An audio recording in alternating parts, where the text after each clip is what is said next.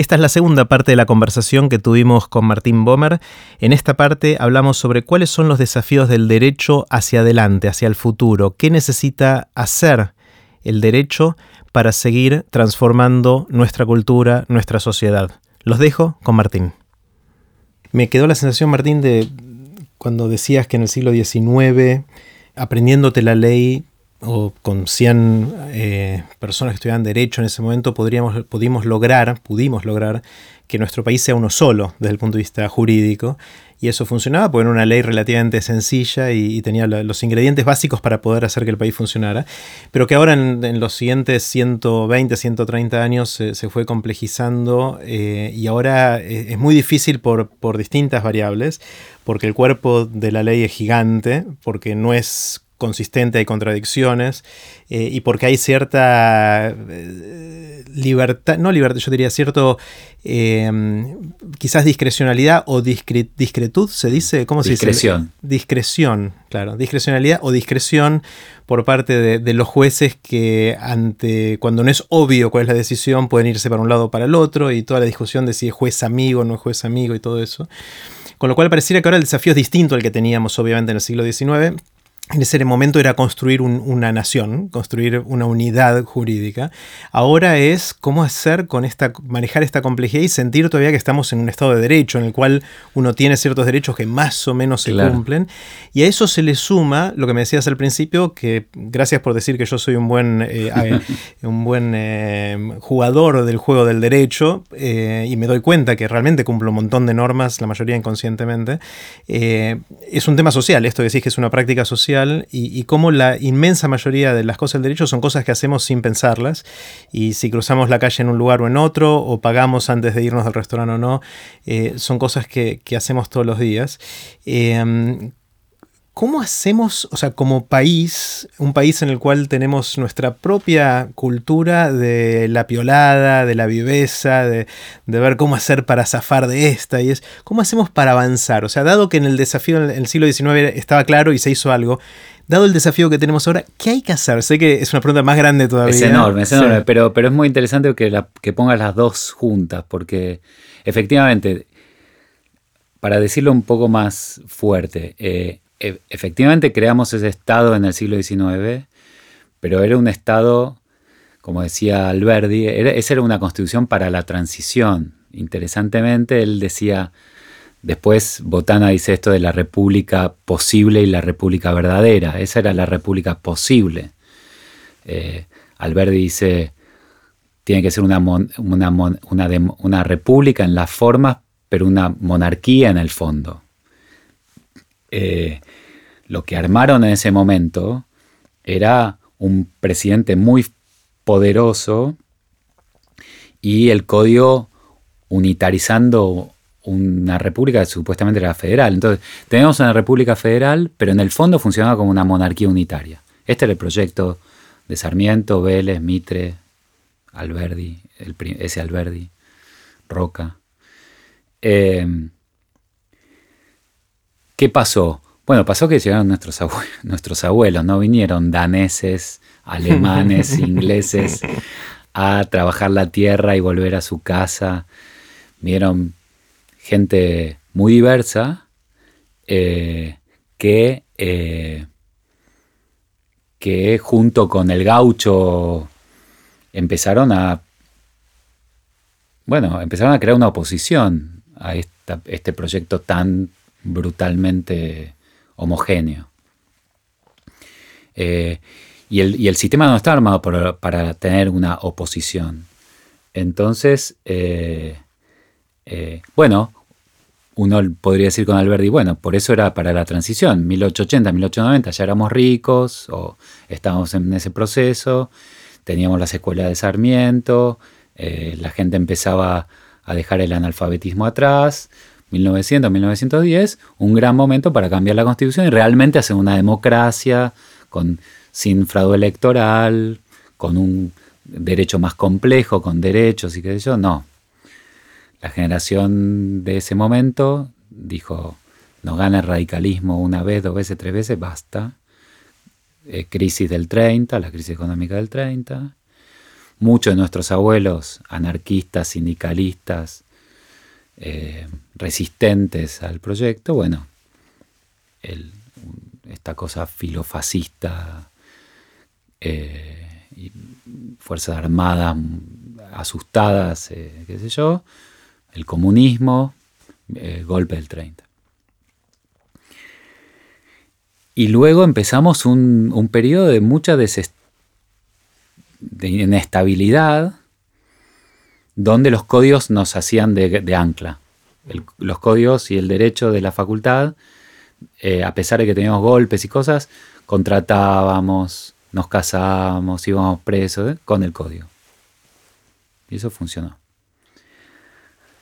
Pero claro, las tensiones cada vez eran más grandes porque la gente pedía democracia, pedía más derechos, derechos sociales primero, derechos civiles, igualdad, libertad de expresión, bueno. Y todo vuela por el aire en la última dictadura, cuando ya la traición del derecho a la ciudadanía es brutal, simbolizada en los habeas corpus rechazados de los desaparecidos. Entonces ya ahí la cosa deja de funcionar. Eh, pero, pero pensá que en ese momento el derecho entonces era visto como muy con mucha sospecha porque había sido el instrumento del el armado de un sistema hegemónico donde se dejaba fuera al gaucho primero, al, inmigrante después, al, al, resistente después, al sindicalista después. Entonces, siempre el derecho se vio, bueno, lo que yo cuento un poco en el tema de Martín Fierro y Facundo, el gaucho es malo porque la autoridad es ilegítima, ¿no? Entonces, y el derecho pierde en los dos lados, es, es ilegítimo cuando lo decide la autoridad y, cuando lo pide el rebelde es el derecho del fuerte, ¿no? o del violento. Y yo creo que eso cambió, o empezó a cambiar, con la transición democrática, cuando milagrosamente el movimiento de derechos humanos, las madres, eh, piden por primera vez frente al, desastre del derecho y de, la política violadora de derechos, derecho, lo que, que piden. Bueno, piden verdad, saber dónde están los desaparecidos, y debido proceso. No me importa lo que hicieron. Tenían derecho a un juicio. No me importa lo que hicieron, tenían derecho a un juicio. Y eso es puro procedimiento, fíjate que no hay nada más ideológico que la democracia, pero es puro procedimiento y entonces por primera vez la, resistencia a la sociedad civil demanda debido proceso, derecho, justicia, en el sentido más imparcial del término. Entonces, ¿cómo hacemos ahora? Bueno, ahora... Pasaron más de 30 años de eso. Pasaron más de 30 años y estamos, mirá, y logramos algunas cosas. Bueno, por, ejemplo, no tuvimos más golpes. Que no es menor de nuestra historia. No es menor de nuestra historia. No hay violaciones brutales de derechos humanos, diría yo. Nos hemos puesto mucho más exigentes, ahora hay mucho más derechos. Eh, y la justicia está tratando de encontrar un rol muy interesante. Fíjate vos que desde la democracia nosotros podemos volvernos a casar por un fallo de la Corte, antes de la ley de divorcio. Podemos, bueno, incluso el matrimonio igualitario fue primero un fallo judicial antes de la ley de matrimonio igualitario.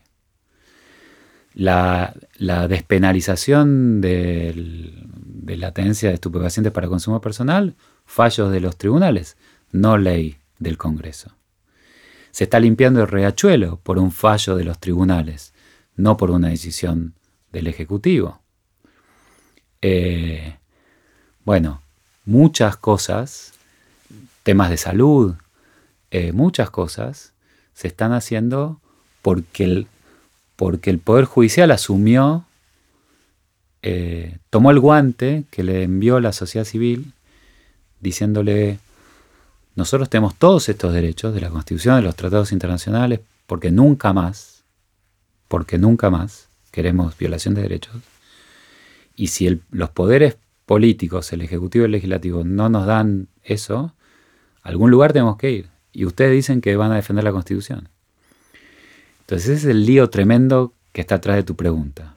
¿Cómo hacemos ahora que te queremos una democracia constitucional súper sofisticada, con muchísimos derechos, en un país con una sociedad civil súper movilizada, con movimientos sociales muy, con mucho reclamo, con mucha desigualdad, para vivir en, esto, en una democracia constitucional, eh, donde hay un reclamo brutal, que es cuando nos lo toma la política, lo judicializamos en los jueces. Y bueno, el common law tuvo 700 años para crear claro, nosotros, nosotros, somos bebés para eso. Exactamente. Exactamente. Entonces, es una práctica social que va que lleva por lo menos un par de generaciones. ¿no? Hay, otro, hay otro aspecto, creo, Martín, tan de nuevo acá como usuario lejano de esto y, poco conocedor, em, que es la sensación que tengo de que no solo hay complejidades cuando surgen cosas por primera vez o cuando ciertas reglas entran en conflicto, sino también que culturalmente eh, no somos de cumplir. O sea, hay, en algunos ah, lugares más que en otros y todo eso. O sea, hay, un tema también social en esto de que es una práctica social, justamente, de que mm, esta viveza criolla de cómo hacer para zafar, sumado a la corrupción, a que no respetamos un montón de normas que están ahí, que hacen sentido, que todos diríamos, sí, hace sentido, pero no la cumplís. El tránsito obviamente es uno de los ejemplos, pero uno de los tantos, ¿no? De, eh, creo que hay otro desafío, ¿no? Que es un cambio, si querés, cultural. Indudablemente. Eh, porque por más que sofistiquemos el código, si nos comportamos de otra manera, no tiene sentido, ¿no? Por eso te decía lo importante de, rescatar esta vieja idea de la práctica social. Sí, el derecho es una práctica social y práctica en el sentido más fuerte de la palabra, digamos. Es una práctica que se nos tiene que meter en el cuerpo. Eh, vos subís a, si yo te digo en abstracto, ¿cómo se hace un contrato de transporte? Eh, te tengo que estar leyendo 800 millones de normas. Ahora, yo, como hice con mis hijos, me subo al colectivo y paso una tarjeta por un lector. Esto es el, así se hace el contrato de transporte. Así le enseñas a tus este hijos. es el contrato de transporte en la Argentina si subo el colectivo tengo que pasar la, tarjeta. ¿Y qué quiere decir? Bueno, que te tenés que acordar de cargar la sube. Y te tenés que acordar que ya no es con monedas, ni con plata, ni con boletos. Se te tiene que meter en el cuerpo. Y un día, ni, che, ¿cómo, ¿cómo llegaste al trabajo? Y ni te acordás porque estabas pensando en otra cosa, te subiste al colectivo, pasaste la sube, volviste, ni te acordás cómo era, ni la cara del colectivero, ni... Mm. Se te mete en el cuerpo. Entonces, efectivamente, es un cambio cultural enorme. Ahora, el, del colectivo es, entre comillas, relativamente fácil porque no te queda otra. El día que la única manera que puedes hacer para subir el colectivo, pagar, es con la tarjeta, ya no, no, tenés la opción de sacar un billete o de pedir un boleto. Para cruzar la calle es distinto, porque podés seguir cruzando mal, o podés seguir manejando mal y no parando para dejar pasar al peatón, eh, porque sí te queda otra. Bueno, pero que ahí además hay un problema más que es que, es que la práctica social del derecho es colectiva. Y ahí tenés todo un problema de teoría de juego, porque, porque no es simplemente que yo decido y listo. Yo hoy decido eh, cumplir con las normas de tránsito en el tránsito en Buenos Aires y, y me mato. Y me mm. matan. Y, o mato a otro. Por ejemplo, porque vos como peatón empezás a cruzar diciendo yo la estoy cumpliendo porque tengo prioridad. y me matan. Y te pisan. O eh, freno para dejar pasar el peatón y me chocan de atrás. O entonces es mucho más complejo porque es una práctica colectiva en donde yo tengo que coordinar con otros este tipo de... Porque si solo uno cambia, se pierde. Exactamente. Entonces yo eh, no quiero pagar coima. Bueno, pero todos mis competidores pagan coima. Sí, o yo no quiero tener gente en negro, pero todos los demás comen en negro, entonces no puedo ser competitivo si los tengo Yo soy abogado y viene una persona y se siente y me dice, quiero hacer tal cosa, y le digo, no, eso es, un fraude y yo no puedo porque tengo que cumplir el código de ética del colegio y tienen 500 abogados que lo hacen por mucho menos plata. Sí, o sabes que si, si hace eso y cumple, se queda sin trabajo, por, por alguna razón. Entonces, la cuestión es una cuestión de cambio de cultura colectiva, no, es una, no es simplemente una decisión, no puede ser solo una decisión individual. Em, lo que Nino llamaba esto anomia boba. Anomia boba. Anomia normal es el freerider, el, el colado. Eh, todo el mundo cumple con la ley, yo me mando por la banquina y llego antes. Ahora, cuando todos somos anómicos, se acabó la banquina. Pasó a ser un carril más. Y todos estamos detenidos en los tres carriles, ahora en vez de dos. Claro. Más uno. Entonces todos perdemos, porque perdemos la regla de la banquina. Cuando nos estemos muriendo y la ambulancia tenga que ir por la banquina, nos vamos a morir. Entonces, eh, esta idea de boba porque ni siquiera es para autointerés. ¿no? los problemas de coordinación, incluso, digamos, el, dilema del prisionero, haciendo las cosas en mi autointerés, terminó perdiendo. ¿no? Y en la Argentina hay muchísimas de esas interacciones anómicas bobas. ¿Cómo se rompe la anomia boba? Bueno, es más fácil decirlo que hacerlo, pero cumpliendo con normas, básicamente. ¿no? Eh, cumpliendo con... Ahora, ¿cómo hago para hacer cumplir normas? La respuesta en general es castigo. Eh, premios y incentivos. Si tuviéramos buenos incentivos, si la gente fuera presa, si hubiera... Ahora, el problema ahí que tenemos es que alguien tiene que castigar. ¿Y eso quiénes son? ¿Marcianos? No, son argentinos, que también violan la ley, los policías. Entonces, ¿qué tenemos? Poner policía de policías. ¿Cuántos policías tengo que tener en cada esquina, incorruptibles, para... Bueno, es, obviamente imposible. Hoy viniendo para acá, venía caminando y cruzando una senda peatonal y pasó un auto de policía que no, frenó para que yo pasara. Claro, o sea, es eso, ¿no? Y sí, son argentinos. Y claro. Son argentinos. Y entonces, eh, bueno, hay muchas cosas que... Una cosa importante que veníamos haciendo y creo que, que hicimos es el no tener golpes de Estado una de las cosas que hace, supuestamente, es legitimar la autoridad de la ley. Si alguien hoy me dice por qué tengo que cumplir con la ley, y porque la democracia argentina te da, en general, y algún, alguna gente más que otra, una enorme cantidad de herramientas para que si no te gusta, la cambias. Pero si está, la cumplís. ¿no? Como decía Nino, tenemos que pasar de lo que decían los, los conquistadores españoles se respeta pero no se cumple, le decían a las órdenes del rey de España, mm. porque eran incumplibles en América. ¿no? Se respeta al rey pero no se cumple. Tengo que pasar se respeta pero no se cumple al se discute pero se cumple. Y a mí me gustaría decir más, más que eso, se, respeta, se respeta porque se discute. Mm. Porque discutimos, porque la tenemos capacidad. entonces. Eh, entonces se te hace propia. Entonces cuando alguien me dice, ¿y por qué tengo que cumplir? Mira, porque esto es lo que acordamos. Claro. Me no, no lo sentís como una imposición externa, sino que es una construcción colectiva. Claro. Y entonces, si no, estás traicionando el contrato que tenemos los dos. Ahora, mirando la evolución en los últimos 10, 20 años, veo ciertas cosas que cambian. Para darle un toque de optimismo a todo esto. Una es el cinturón de seguridad. O sea, siento que cuando yo era chico ni sabía para qué servía eso. Me acuerdo que viajaba en la luneta atrás del auto durmiendo o tirado en el piso, esas cosas. Eh, hasta hace 5 o 6 años, yo siempre, cuando me subo, si me subo a un taxi, me pongo el cinturón de seguridad. Y hasta hace 5 o 6 años los taxistas se asombraban. Y el taxista lo tenía, es el primer, no lo tenía puesto. Lo había cruzado, pero, pero sin ponerlo adentro, claro. Eso con suerte, a veces ni siquiera lo tenía, porque ni siquiera tenía culpa por no tenerlo. Ahora ya todos los taxistas lo tienen puesto, casi todos. Eh, pero hace unos años ya los taxistas se dejaron de asombrar cuando yo me pongo el cinturón, cosa que me es, una señal interesante.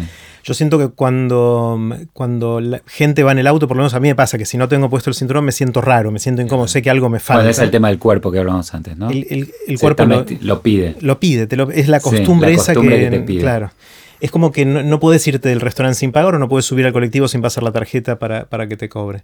Eh, el otro eh, en el cual veo que hay algo de cambio es en la caca de perro. Ah, mira. Eh, porque era inaudito que alguien levantara caca de perro en una bolsita hasta hace 10 años ah. y ahora sigue habiendo un montón de caca de perro y tenés que tener cuidado por dónde caminas, pero no es como antes que la gente, o sea, ya ahora si alguien hace que su perro haga caca y no la levanta, los que están alrededor lo miran mal. O sea, hay, una presión social que está cambiando de Más interesantemente, se sabe cómo hacer, la gente lo tiene metido en el cuerpo esto de la bolsita en la mano, a dónde llevarla, a dónde traerla, a dónde tirarla. Es parte de eso. Y a nadie le que parece un loco que alguien esté levantando Sí, caca sí. del suelo. Y bueno, recién me hacías un gesto que no sé si me estabas pidiendo un pucho o me estabas por decir el otro es fumar, digamos. que Fumar en lugares obvio. públicos, que es increíble. Y ahí sí fue por ley. De un día para otro no se pudo más. Sí, pero como decía un amigo mío, yo no escuché de ningún eh, dueño de bar o de restaurante que haya sido multado o que haya ido ¿Y preso. ¿Pero por qué lo, por qué lo empezamos Mirá, ¿Por qué hicimos hicimos una discusión el otro día en la, en la, en la eh, Feria del Libro sobre esto y la verdad que no, no, nadie sabe por qué pasó. Son muchas cosas superpuestas, supongo, un tema generacional, los hijos le decían a los padres, el tema del cinturón, el tema del... del- lo veíamos en las, en las películas, ¿no? Mm. La- en las películas, si vos ves películas viejas, No tienen o puesto el Mad cinturón Men. y están, están fumando, y- Fumando, y, y doctores uno- fumando en el consultorio. y, y te parece, ahora te parece brutalmente violento, eh, como si hubiéramos pasado a otro Mm. planeta. Eh, bueno, justamente mi, mi respuesta de no sé abona esta idea de que es un tema de práctica, de que Claro. si a vos te pregunto, ¿y vos cómo aprendiste a subir una escalera cuando tenías dos años?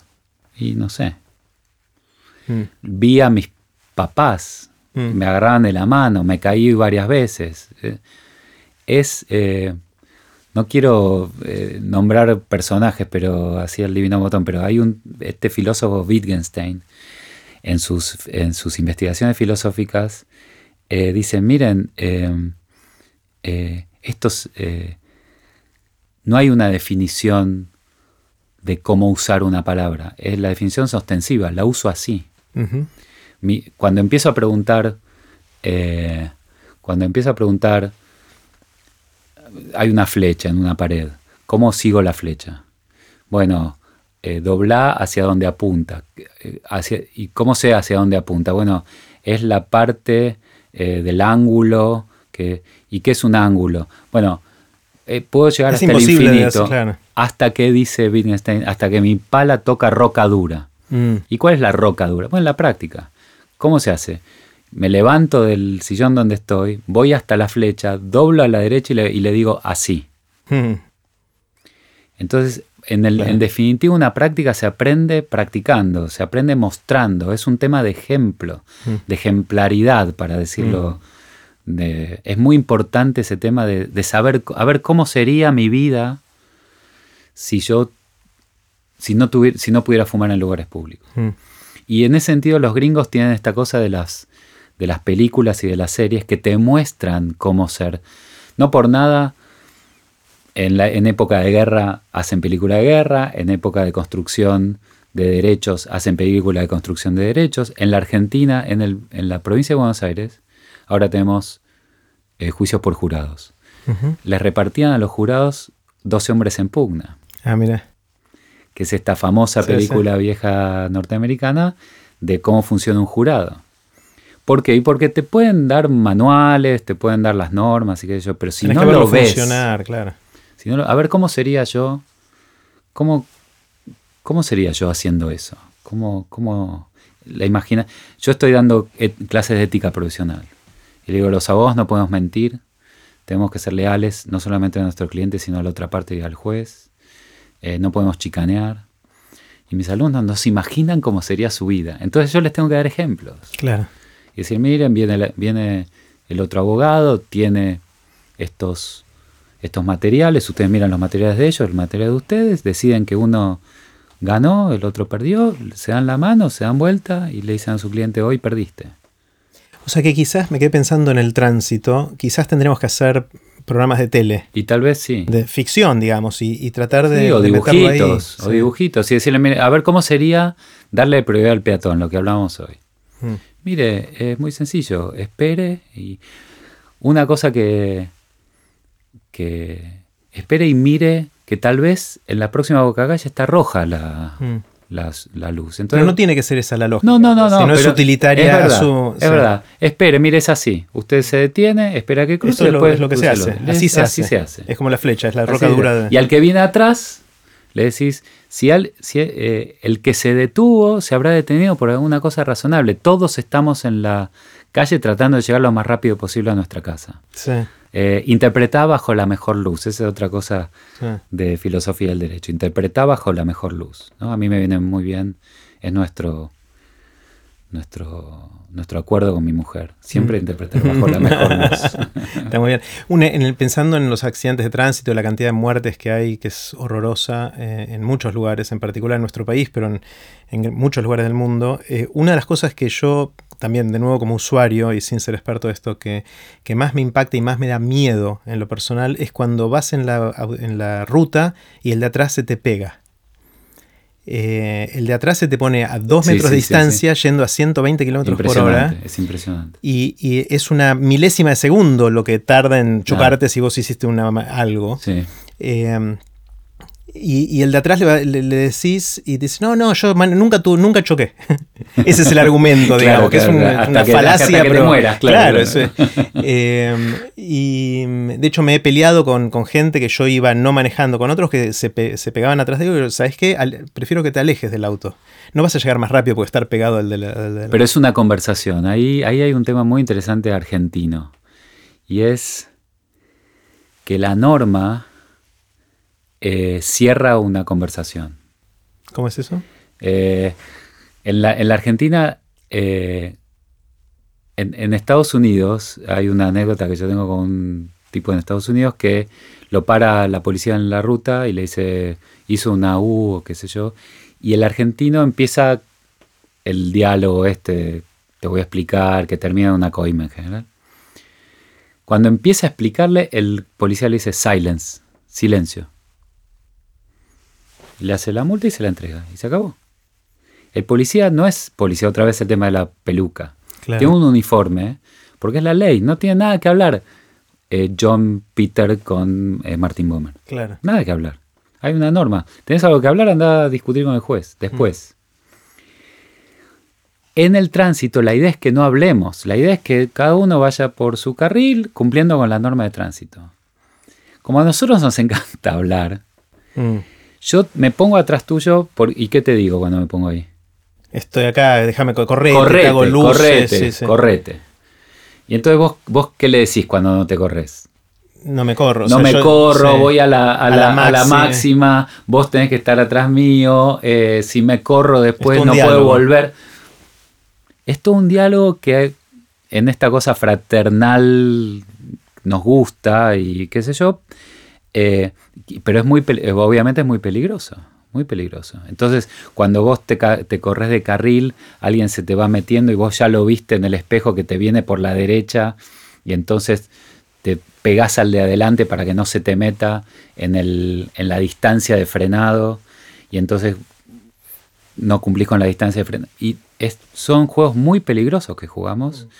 Eh, pero, y, es interesante porque son totalmente irracionales. Ahora, estos eh, programas tipo Waze te muestran que vos cuando pones a dónde vas, te dice 348 y no hay manera de que vayas a 250 kilómetros por hora que llegues a lo mejor 357, pero no mucho más. Entonces es tal el nivel de irracionalidad. Mm. Jugarte la vida por 10 kilómetros, ir a 120 o 130 o 150, que es nada, son 5 minutos de diferencia.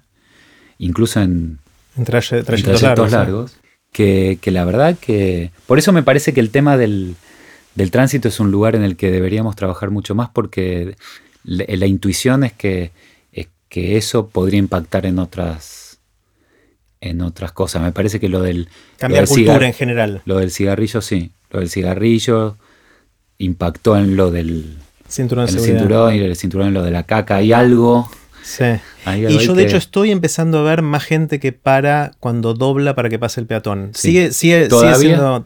Y todavía el peatón agradece. Agradece eso. Eso es tremendo. Exactamente, exactamente. Eh, el día que no agradezca más es porque ya lo naturalizamos. claro, ahí estamos bien. Eh, que lo, es verdad, es verdad, agradece. Y, vos te sentís como un señor eh, feudal que le, que le, permite pasar. Claro ¿no? claro, no sentís que cumpliste lo que tenías que hacer, te sentís como que. Qué, buen, qué buena acción una, del, una gran Acción, exacto, estás hecho por todo el día que lo dejaste pasar al otro. Tal cual. Eh, es difícil, todos estos cambios culturales que, llevan tanto tiempo. Claro, entonces cuando a mí me preguntan lo del derecho, le digo, mira, es, es, es lo mismo. Porque no hay nada que vos puedas hacer, no hay ley que vos puedas escribir, como vos decías, por más bien escrita que esté, que modifique conductas del, nivel de conductas y de complejidad de coordinación que vos necesitas para cambiar. Hay, hay leyes que son fáciles, eh, qué sé yo, subís o bajás el precio del, dólar, qué sé yo, o subís o bajás una alícuota impositiva. Pero estas que hacen... Eh, la ilusión de que subiendo las penas nosotros vamos a bajar eh, la, inseguridad. Y la verdad que no, que es mucho más complejo que eso. Puede ser que en casos donde hay mafias, el actuar de cierta de la policía y demás, pero en el tránsito nadie sale a matar gente. Sí. Yo eh, estoy pasando en, recordando todo lo que hablamos recién y cuáles son entonces los mecanismos para cambiar. Y se me ocurren algunos, a ver, pensémoslo juntos. Uno es, lo que contaste de generar eh, ficciones mm, que, te muestren cómo se hacen las cosas. Y que de alguna manera por osmosis, así como aprendiste a subir la escalera, como decías vos, aprendes a que cuando doblas en el auto hay que frenar porque está pasando alguien. Eh, otro es em, el tema de educación, o sea, sobre todo de padre a hijos o de hijos a padres, que puede ir para un lado o para el otro dependiendo. Incluso en la educación formal, ¿no? exacto. Pensá en el primero, que vos decías el tema de ficciones, que nuestras ficciones, nuestra literatura, David Viña dice, la literatura argentina nació con una violación por el matadero. Mm. Y toda nuestra literatura siempre ha estado fascinada con la violencia el primer, el primer libro de Fierro, ¿no? La primera parte del Martín Fierro, el Moreira. Son todas es literatura fascinada con la violencia. De hecho, no hay abogados en nuestra literatura. Increíblemente. No hay ningún personaje abogado. Está tan metido en la en nuestra vida cultural y política y sin embargo en nuestra buena literatura no, no solo en literatura sino tampoco en el no sé estoy tratando de acordarme en el cine o en series de televisión. En, la tele en la tele hicieron algunos alguno pero en la tele está repleto repleto. nosotros no tenemos, no tenemos. Nunca lo había pensado. Y por qué será eso no sé porque me habría que producir uno. Y, y bueno yo creo un programa que en el cual el derecho sea el, tema digamos. Sí el, derecho, como práctica social. claro no, el, derecho del abogado, el derecho de la gente. Yo la verdad que estoy trabajando con un colega, con José Luis Galimidi, el Martín Fierro, hace mucho tiempo, y nosotros tratamos de mostrar que el Fierro en realidad está mal leído, y la vuelta es el intento de Hernández de crear una especie de evangelio nacional de unidad y de buen trato, digamos. Fierro cuando vuelve, vuelve porque Cruz se le muere en los brazos, el sargento Cruz se le muere en los brazos y le pide que busque a su hijo y que le pida a su hijo que interceda por él ante Dios. Entonces Fierro vuelve con una misión de buscar al hijo de Cruz. Pero bueno, ya que tiene esa misión, eh, haría bien en volverse a él el padre y buscar a sus propios hijos que los dejó tirados. Y entonces busca al hijo de Cruz, busca a sus hijos, para que, bueno, para que lo perdonen de que los abandonó en algún punto. Y volverse padre y madurar.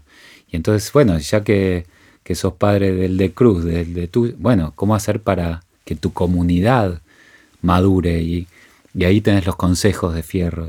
Entonces nos parece que Hernández en algún sentido intentó esa ficción, que, no, que fue mal leída porque, porque la vuelta lo, lo dan como un pobre gaucho domesticado y la ida era el, realmente el rebelde Ah, pero si fue mal leída, probablemente no fue bien escrita, si ese era el objetivo. Es, posible, es posible. Porque, No, le echemos la culpa a los lectores. Es muy, pero tiene cosas muy bonitas que no, le damos bola. También, pero si es tan oscuro en la interpretación. Es posible. otra, otra cosa, Martín, que pensé, acordándome del, del caso de la, de la gente que toma alcohol y después maneja, que no lo mencionamos hasta ahora, ah, pero que también tuvo, una vuelta de tuerca con los test de alcoholemia y todo eso, y que probablemente es una de las causas principales de un montón de los accidentes terribles que vemos. Eh, ahí ahora no veo tantos test de alcoholemia, por lo menos en, Buenos Aires, pero hubo durante una época todo el tiempo. Y yo, estuve vinculado con algunos de esos. Ah, sí, mira, vinculado como... porque un grupo de gente que José Nés y Martín Cigar, un grupo de gente que estaba trabajando en la ciudad de Buenos Aires con eso. Eh, entre todos aportamos a la pregunta de cómo hacer el test para que no coimenan. Entonces eran gente de varios lugares que no se conocían. Eh, al principio, entonces había alguien del ministerio, alguien de la policía, y se miraban todos entre todos. Bueno, hubo toda una historia. Pero lo interesante ahí, no sé si vas por ese lado, es que generó, por ejemplo, la práctica del, conductor designado. designado. Eso que es una cosa muy yankee, de, de las películas yankees también. Cuando van a bailar hay uno que no toma, pues después es el que va a manejar. Y, la frase el designated driver es una cosa que está en el lenguaje de todos los días de ellos. Acá recién ahora está empezando. Y, y es un ejemplo que se pone en la literatura de que un grupo de mujeres que tenían familiares que murieron por, por gente que estaba alcoholizada, intentar, eh, hicieron este cambio cultural y era muy interesante lo que identificaron en la cultura norteamericana. En la cultura norteamericana estaba muy bien visto que el señor de la casa, en los 60 y en los 70, saliera de su oficina y se fuera a un bar a tomar una última copa con sus amigos a contar los éxitos de ese día. Era como el momento de, la de gloria, ¿no? Y hablar de fútbol, qué sé yo, no sé. Y, ese era el momento de pico de accidentes. Entonces, ¿cómo pasar de la cultura del éxito varonil, machista, no sé qué, con el auto, el whisky, a la cultura de la responsabilidad? entonces la idea de la cultura de responsabilidad le generaron a estas personas alianzas raras, por ejemplo, eh, seguros médicos o los médicos, los hospitales, que eran los que recibían el desastre de esa cultura del éxito, la contracara, ¿no? Y entonces empezaron a encontrar con otros que por el lado de la salud, eh, no del lado del, castigo, pero solamente el lado de la salud, eh, el lado del dinero, las compañías de seguros, empezaron a juntarse para insistir en, la, en cambiar. Inclusive había promociones, si vos vas a un bar y vos decís, no voy a tomar alcohol porque soy el que va a manejar, te dan jugo de naranja gratis o lo que fuera. Claro, eh, Exactamente. Los propios establecimientos. Entonces, sí. otra vez vuelvo a lo mismo. Si el derecho es esta práctica social compleja colectiva, entonces no puede ser solamente un texto y un policía que te pegue obviamente, ¿no? Totalmente. Mm. Esto me lleva a otro tema eh, que siempre me, me lo pregunté y nunca... Así terminó la segunda parte de la conversación que tuvimos con Martín Bomer. Pueden ver los links relevantes en aprenderdegrandes.com barra Martín. No se pierdan la próxima parte en la cual hablamos sobre el rol del castigo en nuestra sociedad y en particular sobre las cárceles y si son necesarias o no.